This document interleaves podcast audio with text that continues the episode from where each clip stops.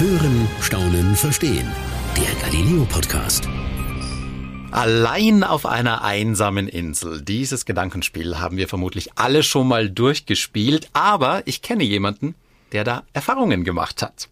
Okay, ganz allein war er zwar nicht, aber es war definitiv eine sehr, sehr, sehr einsame Insel mit einem sehr, sehr, sehr einsamen Haus. Ich bin Peter Kreiner, Reporter und Chef vom Dienst bei Galileo und bei mir ist mein Kollege Tim Grübel. Freut mich sehr, dass du heute mal wieder Zeit hast. Danke für die Einladung. So, Tim, jetzt natürlich gleich die Frage, was soll man denn mitnehmen auf eine einsame Insel? Was würdest du sagen, braucht man unbedingt? Also wir hatten ja die Aufgabe bekommen, das einsamste Haus der Welt zu finden und da einen Film drüber zu machen. Das heißt, wir haben erstmal ganz, ganz viel äh, Kameraequipment äh, mitgenommen. Ähm, ich würde noch mehr mitnehmen. Ich glaube, wenn wir gleich in die Geschichte einsteigen, wirst du auch sehen, dass es vielleicht besser gewesen wäre, wenn wir mehr mitgenommen hätten.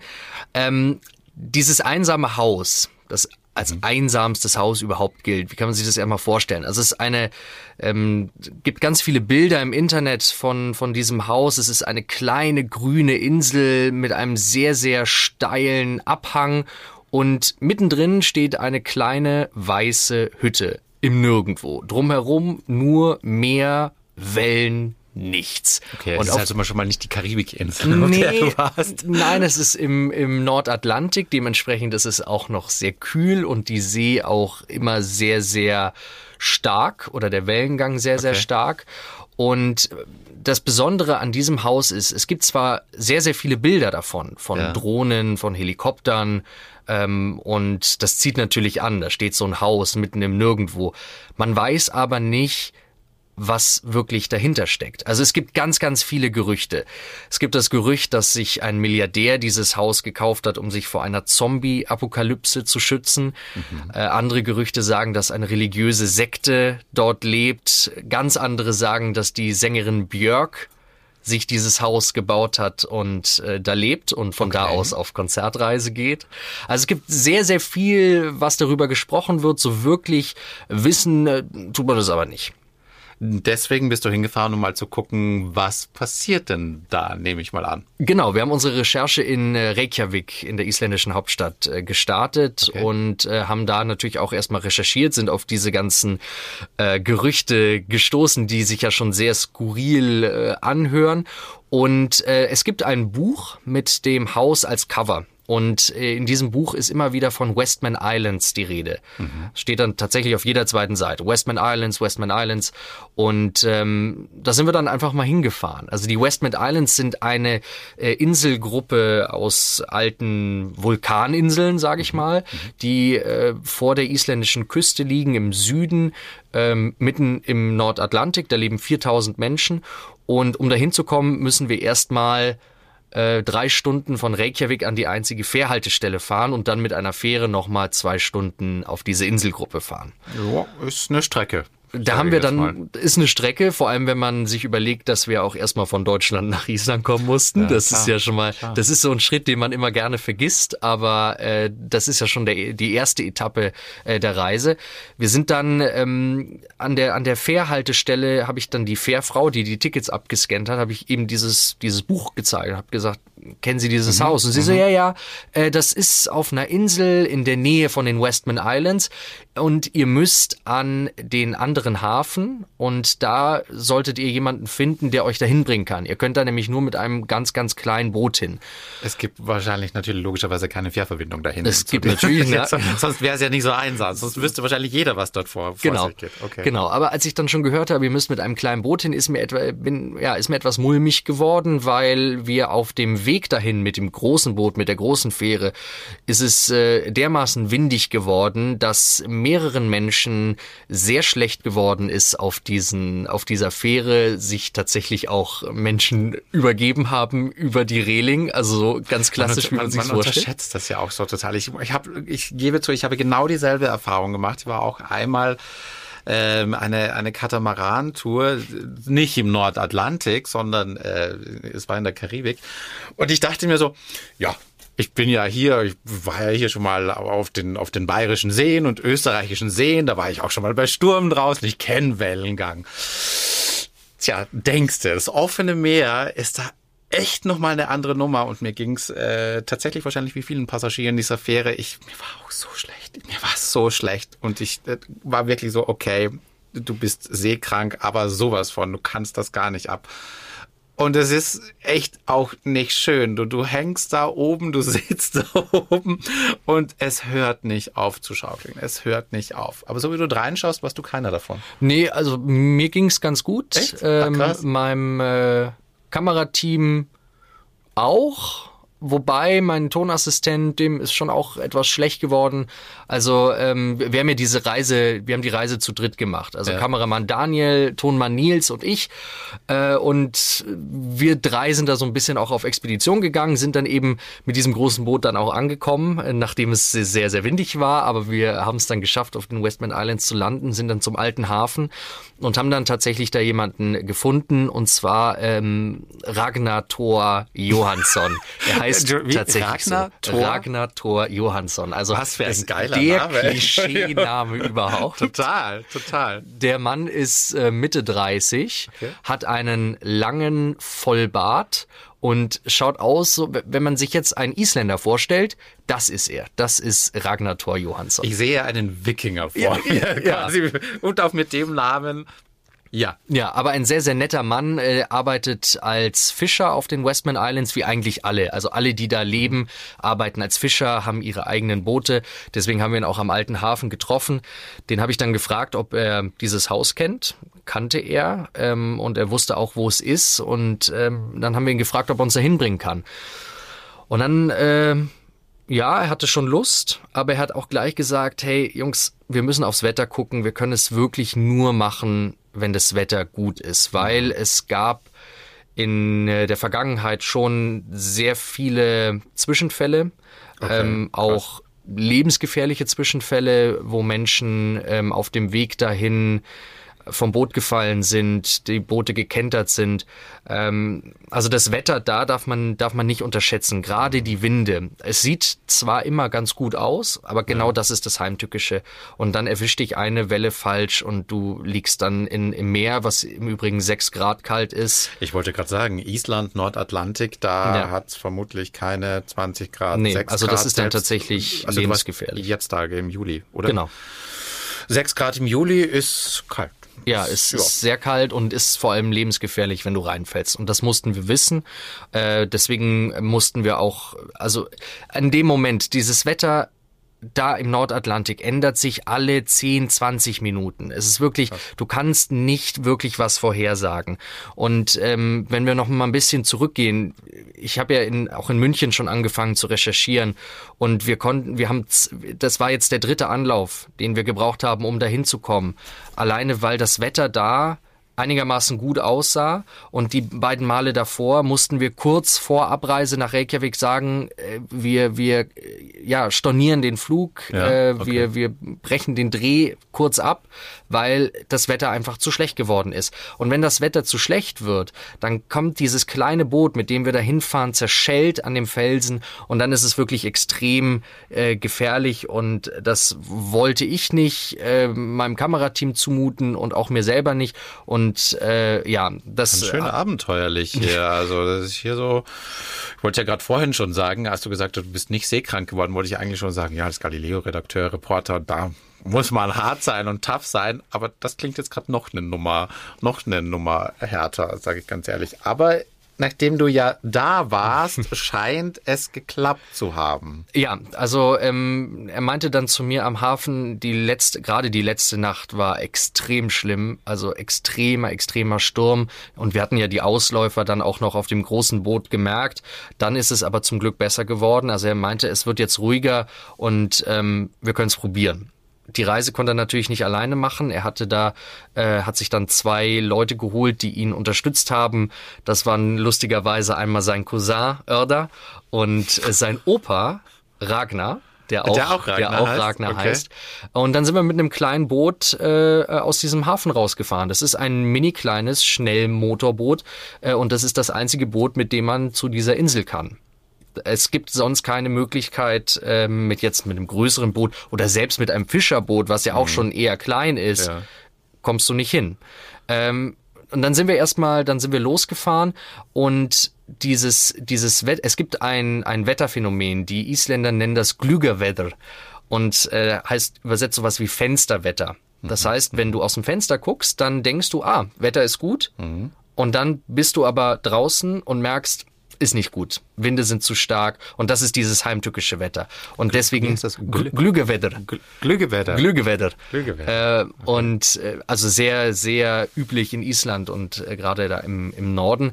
Und da habe ich dann auch rausgefunden, warum Ragnar, also der junge Ragnar, seinen Großvater mitgenommen hat, weil der den Ozean da am besten kennt. Und der liest die Wellen. Also wenn man mit so einem kleinen Boot dann mitten in den Ozean fährt, dann ähm, muss man natürlich immer vorausschauend fahren und muss quasi in die Wellen reinfahren, damit dich die Welle nicht von der Seite erwischt.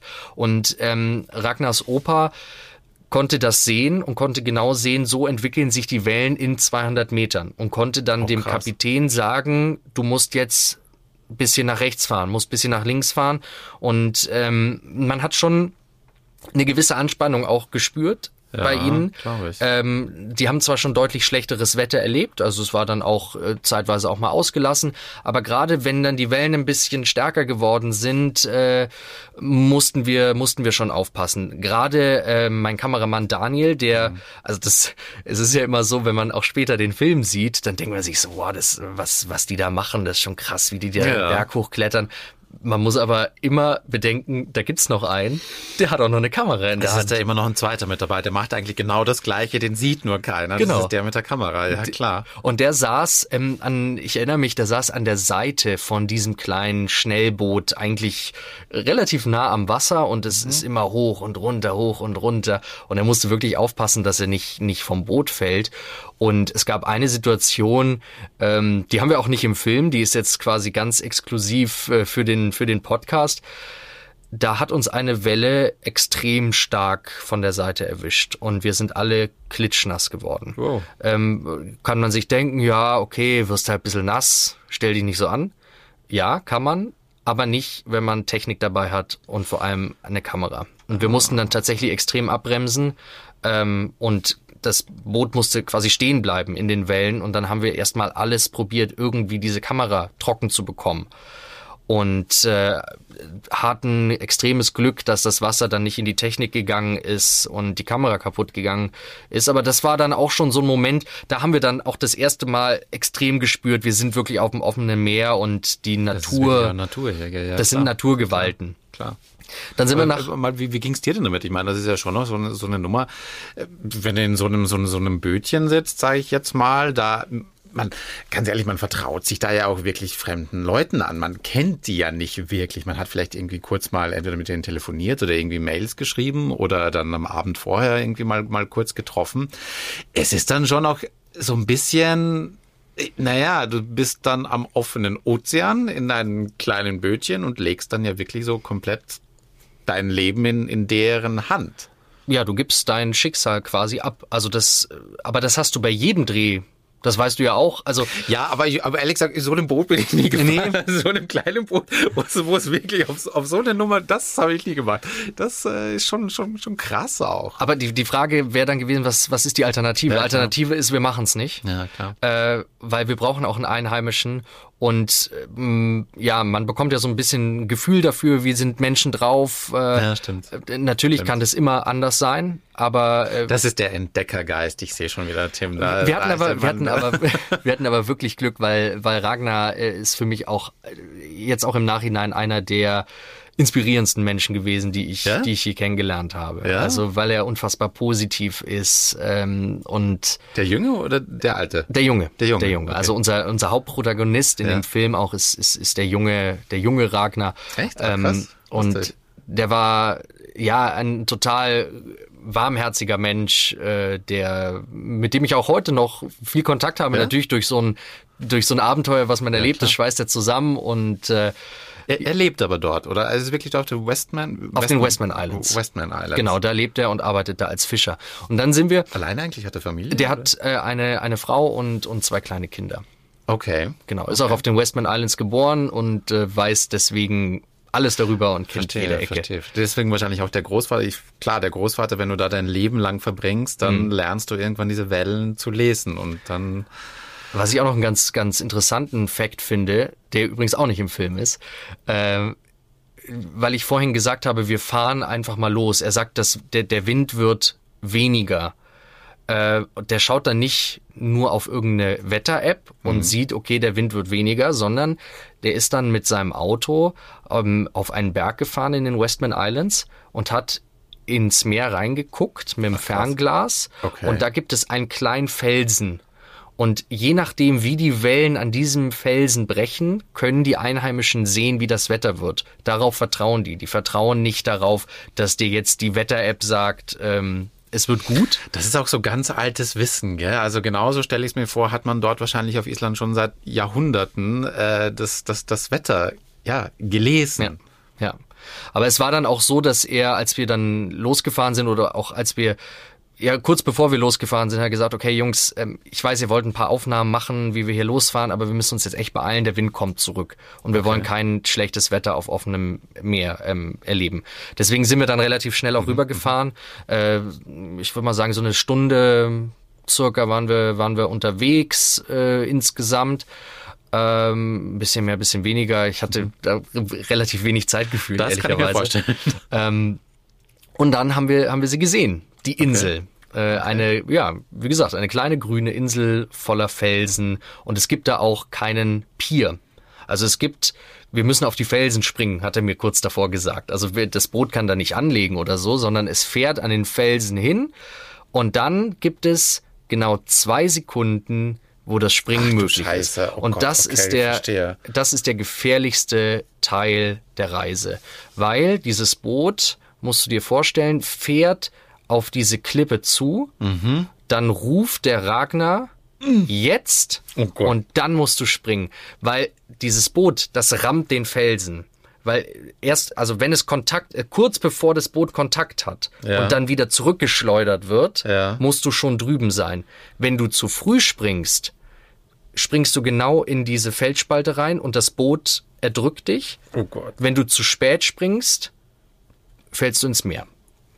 Heißt zwei Sekunden, nicht so schöne Aussichten. Ist. Nicht so schöne Aussichten. Ähm, ja, aber äh, mussten wir durch. Äh, Wie Ragnar, hast du das denn dann mit der Kamera gemacht? Kannst du, das ist ja mein erstes Ding so ein bisschen. Ich meine, das, das, das, also muss man jetzt auch nochmal sagen, das sind teilweise das sind nicht so die kleine Handykameras, sondern das sind größere, schwere Kameras, mit denen solchen, das ist ein Stunt hinzulegen, ähm, ja, wir hatten, wir hatten auch so viel Equipment dabei. Also es, wie du sagst, es, ähm, bei so einer Fernsehproduktion hast du ja nicht auch nicht nur eine Kamera, ja, sondern klar. dann gibt's Ton, dann gibt's Licht, dann gibt's ganz viel anderes Equipment, was du einfach dabei haben musst, worauf du nicht verzichten kannst.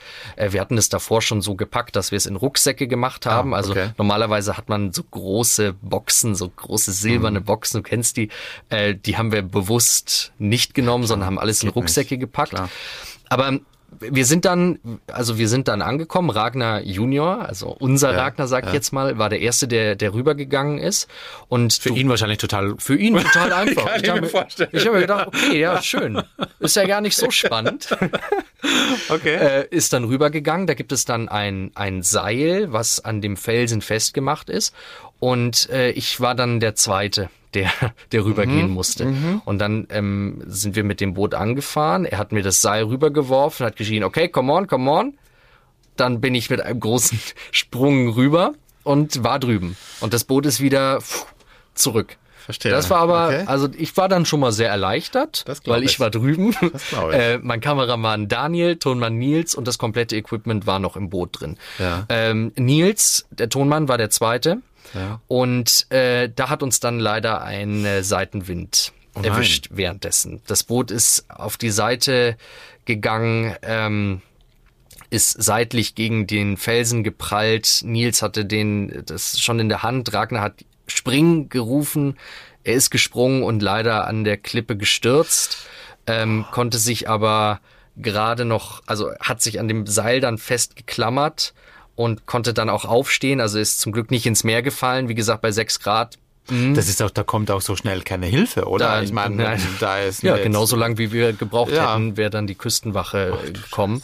Ähm, und ist dann ist dann aber ihm ging's gut Okay. und er war auch sehr froh, dass er es geschafft hat äh, und ähm, ja ist dann rübergegangen. Aber da haben wir dann auch gemerkt, okay, das ist ist doch nicht so einfach wie das wie es bei Ja, Ragnar ja. aussah. Also es kann sich, wie gesagt, du hast zwei Sekunden Zeit, darüber zu springen. Wenn aber in diesen zwei Sekunden dann doch noch ein Wind kommt, dann ja sind die zwei Sekunden egal, weil dann ja. stürzt du Ja, trotzdem. ja.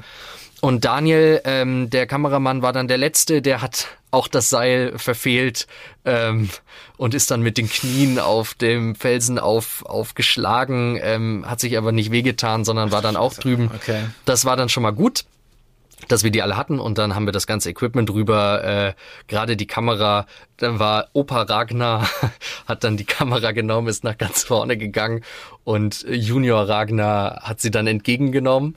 Also die wurde nicht geworfen, sondern die konnte dann zum Glück so übergeben Okay, werden. okay. Aber du hast bei Daniel, beim Kameramann Daniel in den Augen, ich habe mir das genau angeguckt, gesehen, der hatte schon Angst um sein um sein Equipment. Und haben dann die ganzen die ganzen Taschen rüber geworfen und äh, dann waren wir da.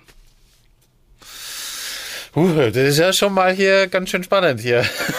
ich habe schon, ich hab schon mitgefiebert. Wie kann man sich das jetzt, also ich habe noch nicht so ganz das Bild. Also ich sehe jetzt äh, irgendwie schwarze Klippen. Geht's da steil nach oben? Also, geht, also du musst dir vorstellen, es ist eine relativ steile Klippe. Das ähm, Boot, wie gesagt, ist da immer hingefahren. Es gab so Ja. einen kleinen Felsvorsprung, wo wir dann Okay. da drauf gesprungen sind. Ah, okay. Und an dieser Klippe sind Seile festgemacht. Mhm. Ähm, ehrlicherweise sehr provisorisch festgemacht. Wir haben da auch mal an sowas geruckelt, die waren auch nicht mehr ganz so fest. Mhm, kann ich mir vorstellen. Ähm, ja. Und daran ist man dann, daran sollten wir dann hochklettern. Davor muss man aber sagen, äh, dass das Boot, was uns hingebracht hat, dann natürlich nicht halten konnte. Also äh, konnte da nicht bleiben. Ja, stimmt, klar, das Weil wo soll das festgemacht anlegen, werden? gell? Ja, stimmt. Und äh, deswegen sind ähm, Opa Ragnar und äh, der Cousin Oerder dann mit dem Boot zurückgefahren auf die Westman Islands und ähm, haben, hätten uns dann oder wollten uns dann später wieder abholen. Wir waren dann kurz im Atlantik auf uns alleine gestellt, hatten aber ja Ragnar an unserer Seite. Da ist man dann einsam auf einer Insel. ist man dann- so schnell ist man da. Ja. Ah, krass. Es ist auch ein Krass. komisches Gefühl, wenn dieses Boot wegfährt und du weißt, ey, Ja. das, ist, das ist der einzige Zugang, ähm, um wieder zurückzukommen. Und die fahren weg und du bist jetzt wirklich da. Äh, und Es gibt Horrorfilme, die beginnen so. ja. Nehme ich, mal an. Ich kann dir nur sagen, dieses Buch, ähm, was wir ja ganz am Anfang hatten, Ja. das ist ein äh, Thriller, heißt The Island. Okay, Und- verstehe. Ich habe noch gar nicht gefragt, was das für ein Buch war, aber es ist halt also ein Roman oder quasi. Genau, und da ging es drum, Verstehe. da ging es drum, das ist auch ganz witzig, ich habe es ja gelesen, äh, dass drei Freunde ähm, auf diese einsame Insel fahren. Einer verschwindet dort spurlos. Ist natürlich eine fiktive Geschichte, das muss man wissen. Hm, trotzdem Dann denkst du stehst dir, du da, zu dritt. Ja, ja, genau. Oder zu viert dann Ja. noch. Wo du denkst so, ja, alles klar. Ja, Gar nicht so abwegig. Genau. Aber auf jeden Fall, die Reise ging dann weiter, ähm, dass wir diesen Berg hochgeklettert sind.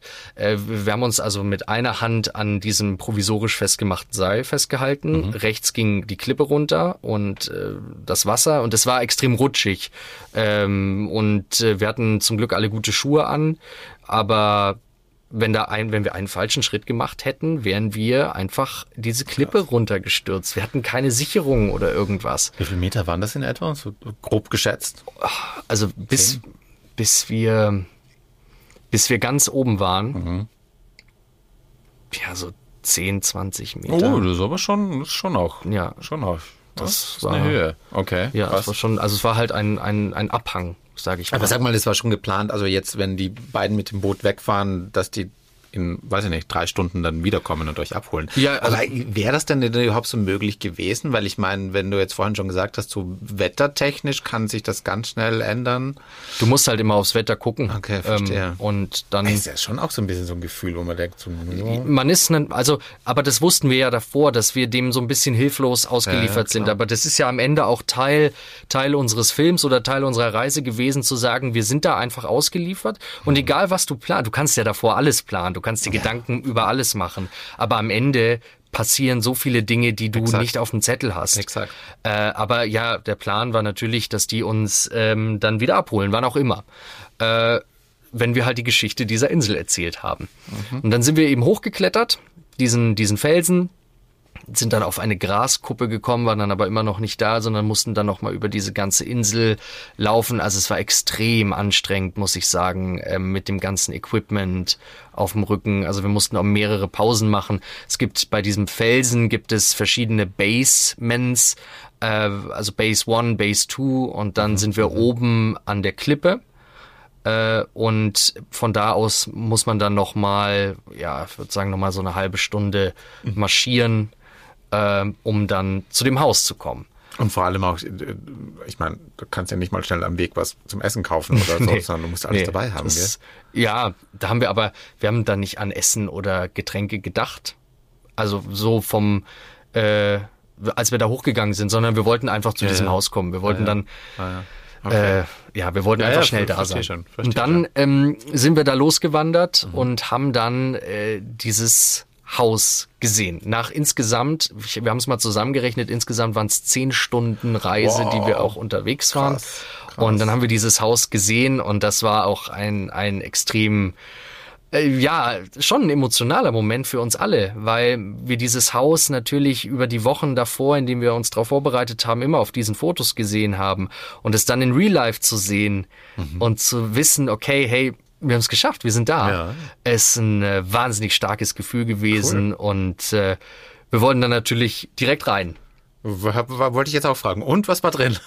Ja, was war drin? Wir sind dann, ähm, wir sind reingegangen und ich muss ganz ehrlich sagen, er hat, er hat mich dann begrüßt, hat gesagt, herzlich willkommen im einsamsten Haus der Welt. Ich habe gesagt, okay, habe mich umgeschaut, wow. Sagt er, Wer hat dich begrüßt? der Ragnar, Ah, okay, also ja. da, da Ja. wohnt niemand, Okay. also ja. es war niemand da. Okay. Äh, und sagte, willkommen im einsamsten Haus der Welt. Und ich sage, ah, wow. Jetzt ziehst du erstmal die Schuhe aus. Also so, so wie zu Hause. Wie bitte? Wie zu Hause. Äh, wir, wir gehen hier nicht mit den Straßenschuhen rein, sondern jetzt ziehen wir erstmal die Schuhe aus. Okay. Und es war dann auch genauso, wie man sich das ja zu Hause vorstellt. Also so gut ausgestattet habe ich mir dieses das einsamste Haus der Welt auf gar keinen Fall vorgestellt. Also du also musst es dir ist vorstellen, ein Wohnhaus von einem Genau, es ist ein Privat. Wohnhaus. Du kommst rein Okay. und äh, hast am am du stehst direkt in der Küche. Stehst Okay. direkt in der Küche, ist Ah, eine voll okay. ausgestattete Küche. Die Die mit Elektrogeräten und allem mit Pipapo? Elektrogeräten, also äh, mit zumindest, es gibt einen Kühlschrank. Äh, da erzähle ich gerne gleich noch, wie der betrieben wird. Ähm, also ein Kühlschrank ist da. Ich frage mich vor allem auch, wie ist das da hingekommen? Ja, ja. Aber ich sehe schon, das, das kriege ich auch nur erzählt. Okay. Äh, auf jeden Fall, es ist ein, ein Kühlschrank drin, es ist ja eine voll ausgestattete Küche mit, äh, mit einem Herd, mit krass. Äh, draußen steht ein Grill auf der Terrasse, also es ist ein weißes Haus und es ist eine große Terrasse, über die man quasi ins Haus erst reinkommt. Und äh, Wie groß kann man sich das Haus dann ungefähr vorstellen? So ein Einfamilienhaus wie bei uns, wie man es irgendwie in der... ja, okay. ja, so kann man sich's vorstellen. Also es gibt äh, zwei Etagen Okay. äh, und äh, lass mich kurz überlegen, unten sind zwei Räume und oben sind zwei Räume. Okay. Also ein bisschen kleineres Verstehe, Einfamilienhaus. verstehe. Oh, Und äh, ja, die, die, Ein die Einrichtung ist ein bisschen in die Jahre gekommen, so 60er, 70er Jahre würde ich sagen. Aber ansonsten auch, also der, zwei, äh, der erste Raum ist die Küche, der zweite Raum ist äh, das Wohnzimmer. Äh, Das ist voll ausgestattet. Also da stehen zwei große äh, Couches äh, drin, Okay. ähm, sehr viele Bilder, äh, ein großer Esstisch. Ähm, Lampen gibt's nicht. Es gibt, also es, es, es gäbe zwar Lampen, aber äh, Licht wird dann mit Kerzen äh, gemacht, Okay, weil es gibt da okay. keine Elektrizität. Äh, also Wo- klar, Wollte ich gerade fragen, ja, weil das ist natürlich auch, wo, wo kommt der Strom Genau, her? es und gibt so da keinen, Ja, gibt keinen, keinen äh, wirklichen Strom. Und es gibt ein Bad äh, mit einer Dusche und ähm, einer Toilette, einem Waschbecken, also so, wie man sich Okay. das ganz normal vorstellt. Okay. Genau, und äh, da war natürlich dann auch meine erste Frage so an Ragnar, ob hier irgendjemand lebt. Ja. Oder was es damit auf sich hat. Und da sagt er, hier lebt niemand. Und es weiß auch niemand so wirklich, was es mit dem Haus auf sich hat, außer die Leute, die damit zu tun haben. Das sind nämlich insgesamt 30. Er wollte mir aber dann noch nicht so wirklich erzählen, was es mit diesem Haus auf sich hat. Also das, man hat dann schon ein bisschen gemerkt, Boah, ist das spannend. Ich bin gerade total, wer sind diese Leute? Okay. weil ich ihm dann auch gesagt habe, du, es gibt ja ganz viele Gerüchte. Und er sagt, ja, ja, die Zombie-Geschichte, die Milliardär-Geschichte. Und meinte, naja, ist alles Bullshit. Alles Bullshit. Ja. Und dann sind wir aber, um, um, um das alles zu verstehen, was hinter diesem Haus steckt, musst du die Geschichte der Insel kennenlernen. Und da muss man wissen, wir haben uns so ein bisschen auf dieser Insel auch umgeschaut, haben das Haus verlassen verlassen. Und dann hat er uns erzählt, ja, früher haben hier auf dieser Insel tatsächlich mal Menschen gelebt, vor ein paar hundert Jahren. Äh, vor allem in der Sommerzeit sind die hier hingekommen, um Nahrung zu finden. Mhm. Und äh, da stand das Haus natürlich noch nicht, sondern sie haben in Zelten gelebt. Also in kleinen weißen Zelten, die hatten Schafe, sie hatten Bullen und haben einfach da überlebt und haben gejagt, gefischt und konnten sich selber versorgen und auch ihre Familien auf dem Festland, gerade für den harten isländischen Winter. Irgendwann ist aber diese Zeit äh, zu schwer geworden auf dieser Insel, weil du natürlich dem Wetter ausgesetzt bist mhm. und äh, es auch auf dem Festland bessere Möglichkeiten gegeben hätte. Und deswegen haben sie die Insel verlassen und sind ja nie wiedergekommen. Mhm. Und diese Insel stand jahrzehntelang dann auch komplett leer. Also da war dann niemand und die Natur hat sie sich zurückgeholt. Mhm. Und ähm, in Island gibt es den äh, Papageientaucher. Puffin heißt er, ist ein sehr, sehr berühmter Vogel, gilt als Clown der Lüfte, sieht auch so aus wie ein Clown, also sehr, sehr bunt. Ja, genau. So einen, rund, so einen rund, rundlichen Schnabel, ja, ja, genau, oder? Genau, ja, genau. Ja, und Bild. Ähm, der lebt nur im arktischen Raum, zählt aber als einer der beliebtesten Vögel der Welt.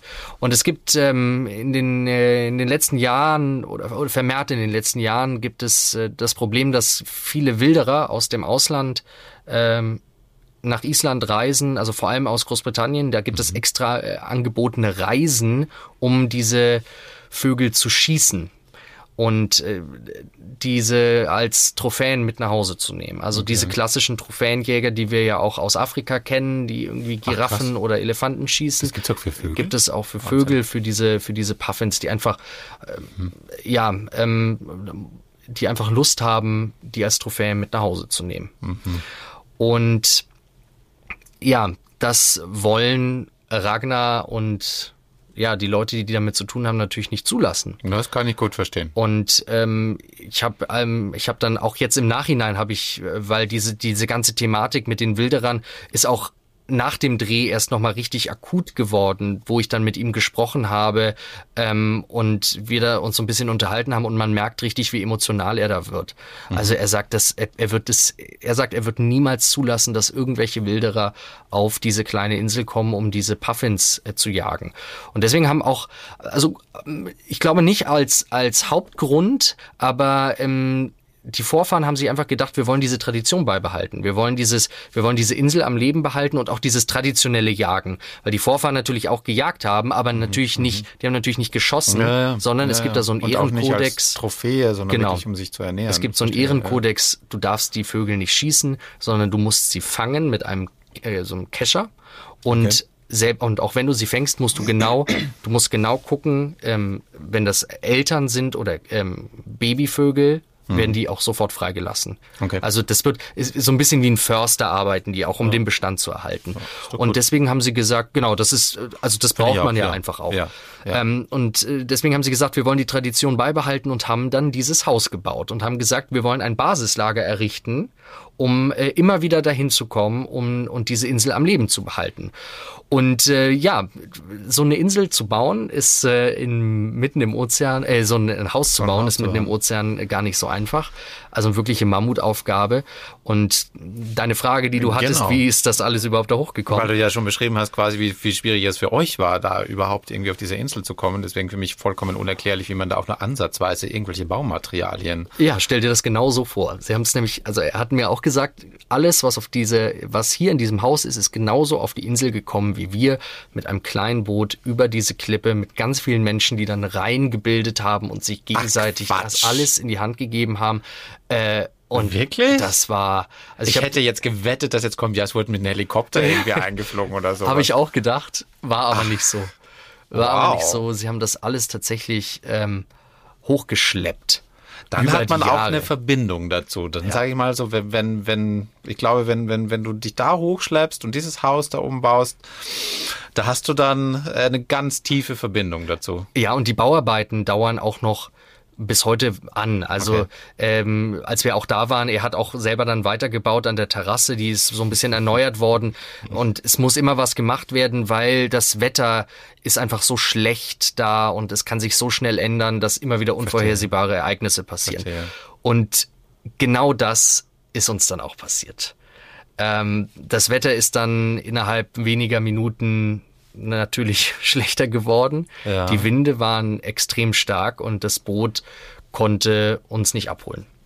Das Boot also der Opa Ragnar und Cousin Örder hätten nicht sicher äh, über diese über den Ozean fahren können, um uns abzuholen. Das heißt, äh, wir mussten da bleiben. So gehen Horrorfilme weiter. Angekommen, alles schön, plötzlich ein Problem. Ja, also wir sind, äh, wir sind natürlich nicht ganz naiv. Ja. muss man auch dazu sagen. Und wir wissen ja auch, auf was wir uns einlassen. Und wir haben natürlich mit der Möglichkeit gerechnet, dass es passieren kann, dass wir da feststecken. Äh, es ist trotzdem ein komisches Gefühl, wenn dann wenn er dir sagt, hey Jungs, selbst wenn ihr jetzt nach Hause wollt, ihr könnt jetzt nicht nach Hause. Es geht nicht, wir können dieses Boot jetzt nicht losschicken. Mhm. Und deswegen, ähm, ja. Wie, wie habt ihr denn eigentlich kommuniziert? Also äh, über Handy? Also gab es Handyempfang auf dieser Insel? Ja, sehr, sehr schlechten. Okay. Also es gab schon Handyempfang, der ist immer wieder abgebrochen. Äh, die, es gibt da in dem Haus gibt es so alte Funkgeräte. Funk. Ah, okay, verstehe. Und ja. Äh, die hast du halt immer auch als Absicherung. Oh Gott, das ist wie im Film. Es geht ja nur so weiter. Hier so altes Funkgerät funktioniert nicht immer. Ach du meine Güte. Okay. Okay. Und auf jeden Fall, wir sind dann, ja, hat er uns gesagt, okay, wir werden heute Nacht hier bleiben müssen. Das Wetter äh, scheint heute auch nicht mehr besser zu werden. Und ähm, ja, dann haben wir das Beste draus gemacht. Haben Ragnar ein bisschen besser kennengelernt. Das okay. war sehr, sehr wichtig, okay. ähm, weil er sich dann auch immer mehr geöffnet hat. Ist ja, ja klar. Je, je mehr du mit ihm zu tun hast und dann äh, trinkst du ein Bier zusammen am ja. Abend. Also die haben da, die haben da eine Vorratskammer. Ich wollte gerade fragen, auch ganz offensichtlich hatte er was. Ich habe ihn dann gefragt, ob er da, darauf vorbereitet ist. Sagt er, ja klar. Also das längste, wo er hier festgesteckt ist, waren fünf Tage. Wow. Ähm, deswegen musst du irgendwie ja, überleben. überleben können. Klar. Und äh, er hat eine kleine Vorratskammer. Da ist alles, was so, was man so fürs alltägliche Leben braucht, aber vor mhm. allem haltbare Lebensmittel, Nudeln, Reis, medizinisches Equipment, ein kleines kleinen Fleischvorrat gibt's auch. Okay. Und ähm, wir haben dann tatsächlich gegrillt am Ach, Abend und krass. da gibt's es gibt eine es gibt auch einen äh, Generator für Notstrom. Ja. Und eine Gasflasche. Mit dieser Gasflasche kann man eben den Kühlschrank versorgen, um die Frage zu klären, wie kommt da eigentlich, also es gibt dann...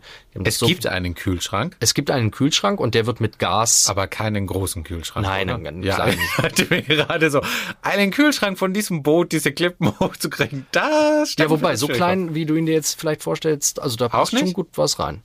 Also vielleicht ein bisschen kleiner als der, der normale Kühlschrank, den jeder zu Hause okay. hat, aber ähm, wow. den eine Klippe wow. hochzuschleppen, äh, möchtest du auch ja, nicht. Ja, ja, aber der wird auf jeden Fall mit Gas betrieben und es gibt eben diesen Generator, den Generator okay. für Notstrom, falls irgendwas ist. Okay. Ähm, was für uns auch gut war, weil wir müssen ja irgendwie Akkus aufladen von Kameras und so. Ja, ja, ich da wurde der kurz fragen, angemacht. Das ist natürlich auch immer so ein bisschen ähm, Kameraequipment braucht ja. natürlich auch viel äh, Strom und äh, ja. normal, die funktionieren halt im Normalfall mit Akkus. Genau. Wobei, die Akkus müssen aber geladen werden. Die müssen geladen werden, wobei er hat dann diesen Generator kurz angemacht, damit wir was laden können und sagt, boah, wie lange braucht ihr es denn, weil der ist fast leer. Oh. so, oh. Wir müssten jetzt mal, oh. ja, das war auch oh. interessant zu wissen.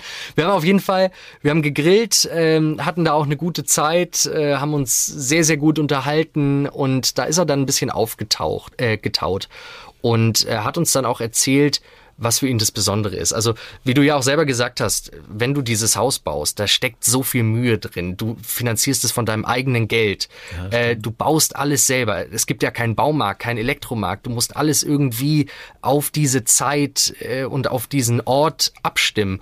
Und dann baust du eine Verbindung auf zu diesem Haus, zu dieser Insel. Er sagt, es ist sein Lieblingsort, ähm, es ist sein Safe Place, er liebt diese Natur. Und deswegen, und jetzt können wir dieses Geheimnis lösen. Warum gibt es eigentlich so viele Gerüchte darüber mit dem Milliardär, mit der Zombie-Geschichte? Mhm. Ähm, er sagt, es ist ihnen eigentlich ganz recht, dass es so viele Gerüchte gibt. Okay. Und da machen sie auch nichts dagegen, weil er sagt, das ist hier keine Touristenattraktion. Es haben nur ganz, ganz wenig Menschen das Glück, in dieses Haus zu kommen. Es dürfen auch nur Leute hin, die mit dieser Association, die sie ja damals gegründet haben, diese 30 Leute, mhm. die es mhm. heute sind, mhm nur die dürfen rein und Leute, die halt Bekannte sind. Also wir hatten auch äh, am Ende war es ein Riesenglück, dass wir, dass wir auch ihn Toll. so gefunden haben und und äh, ja, deswegen sagt er, es ist ihm eigentlich ganz recht, dass es diese Gerüchte gibt und er möchte auch, dass das so bleibt. Wir sind dann, ähm, um die Geschichte weiter zu erzählen, dann ins Bett gegangen. Also ja, ja könnte ja. man sich, was ist ja. eigentlich für ein Bett? Dann sind wir das erste Mal eigentlich in den in den ersten Stock gegangen. Und da sind ja, da ist ein großes Bettenlager. Ähm, stehen so ja, 10, 15 Betten direkt nebeneinander und äh, da haben wir dann geschlafen.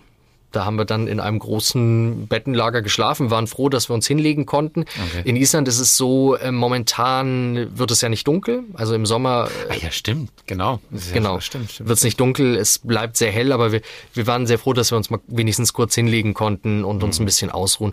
Und am nächsten Morgen ähm, gab es dann Entwarnung. Und, Okay. ähm, dann hieß es, okay, Wetter ist gut. Ähm, Ragnar, Ragnars Opa und ähm, sein Cousin können losfahren, können uns abholen und sind in so fünf bis sechs Stunden da, hat er uns gesagt.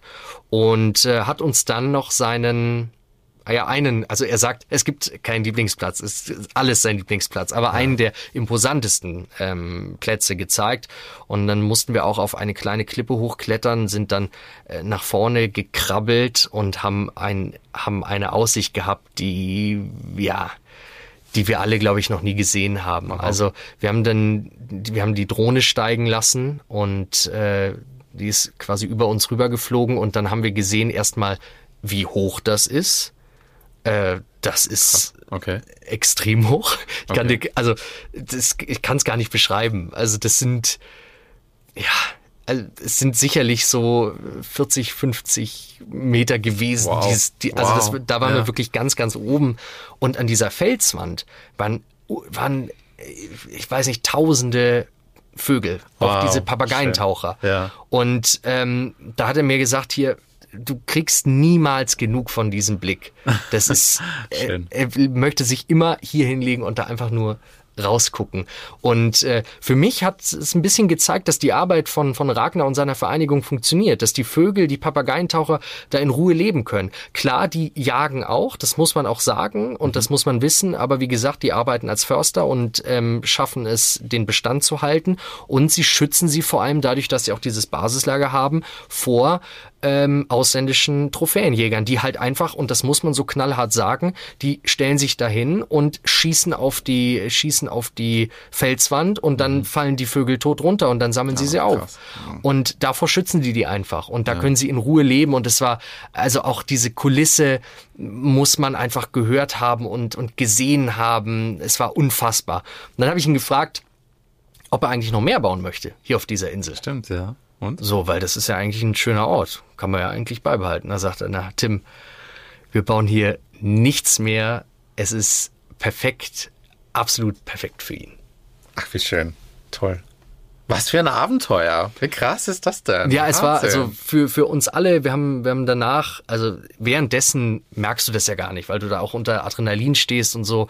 Aber wenn man so ein bisschen Zeit vergehen lässt, dann merkt man erst, was wir da eigentlich erlebt haben. Und wir müssen echt sagen, für uns drei, also für, für Daniel, Nils und mich, bei denen ich mich auch nochmal in dem ganz, ganz herzlich bedanken möchte, weil es auch nicht selbstverständlich ist, so einen Trip einfach mitzumachen ähm, und wo ich auch wirklich den Hut ziehe, weil das alles, was ich erlebt habe und ich bin ja auf der Kamera, also man sieht mich ja, wie ich da mit Ragnar rumgehe, aber wie gesagt, da sind immer noch Leute im Hintergrund, die all das auch machen, nur drehen die oder machen den Ton oder lassen die Drohne steigen. Also da einen ganz, ganz großen Respekt. Und wir haben wirklich gesagt, so, es war eins der größten Abenteuer, die wir, die wir je erlebt haben. Und äh, wir sind jetzt wirklich sehr, sehr froh, dass wir dieses Rätsel um das einsamste Haus der Welt lösen konnten. Toll. Und das mit so einem Abenteuer. Und ich sehe es ja auch an, also das sind, glaube ich, Erinnerungen und Momente und auch Menschen, die du da getroffen hast, wie du es ja auch gesagt hast. Die bleiben dir wahrscheinlich lange hängen. Die bleiben mir lange hängen. Gerade diese, diese Motivation, dieser volle Einsatz, die, volle Einsatz für die Insel, für dieses Haus, das ist wirklich bemerkenswert. Und, und ich wünsche den allen, dass sie das auch weiter so behalten können. Also, dass wirklich dieses einsamste Haus der Welt keine Touristenattraktion wird. Deswegen sage ich im Übrigen auch nicht, wo genau man das findet. Ich verstehe, ja, Ich sage ich nur, es ist in der Nähe der Westman Islands, weil das Ja, ist eh bekannt, ja. aber ich sag jetzt nicht, ah, da müsst ihr da in die Richtung fahren, sondern ich finde es auch ganz gut, so Geheimnisse müssen ja auch geheim bleiben. Und ähm, Ragnar, ich habe mit ihm auch den, den Dreh besprochen und auch natürlich dann gesagt, wie viel verraten wir jetzt eigentlich von dem Haus. Und er ist damit jetzt auch sehr zufrieden. Also ich habe jetzt nicht äh, irgendwie ein Geheimnis rausgeplaudert, was niemand erfahren sollte, sondern so ist es gut und es ist auch, glaube ich, die Message klar geworden. Fahrt da nicht hin und schaut euch dieses Haus an, sondern ähm, ja, lass die Leute da einfach leben und dieses einsamste Haus der Welt ja, am Ende ist es nicht einsam, weil so viele Menschen daran mhm. arbeiten. Aber äh, ich hoffe einfach, dass es auch in Zukunft genauso bleibt, äh, wie es jetzt ist. Ich finde die Geschichte dahinter auch viel, viel schöner als die Milliardärs- oder Björk-Geschichte ja. oder was du da am Anfang erzählt hast. Erzählt hast, die ist, die, die ist viel, viel, viel, viel schöner. Äh, was für ein tolles Abenteuer. Ähm, zu sehen gibt's das alles natürlich bei Galileo. Äh, heute Abend. Heute der, Abend. Und heute ist der 15.7. für alle, die es vielleicht später hören. Danach auch online? Selbstverständlich. Ja, sehr gut. Also dann unbedingt reinschalten. Es hört sich total spannend an. Ich habe es auch noch nicht gesehen und äh, weiß, was ich heute Abend um 19.05 Uhr dann mache. Tim, vielen, vielen herzlichen Dank für, de für deine Erzählungen. Danke dir. Und dann sage ich bis zum nächsten Mal. Tschüss. Das war's für heute beim Galileo Podcast. Mehr von Galileo gibt's in der Galileo App, auf Galileo TV, in unserem YouTube-Kanal und natürlich täglich um 19.05 Uhr auf Pro 7.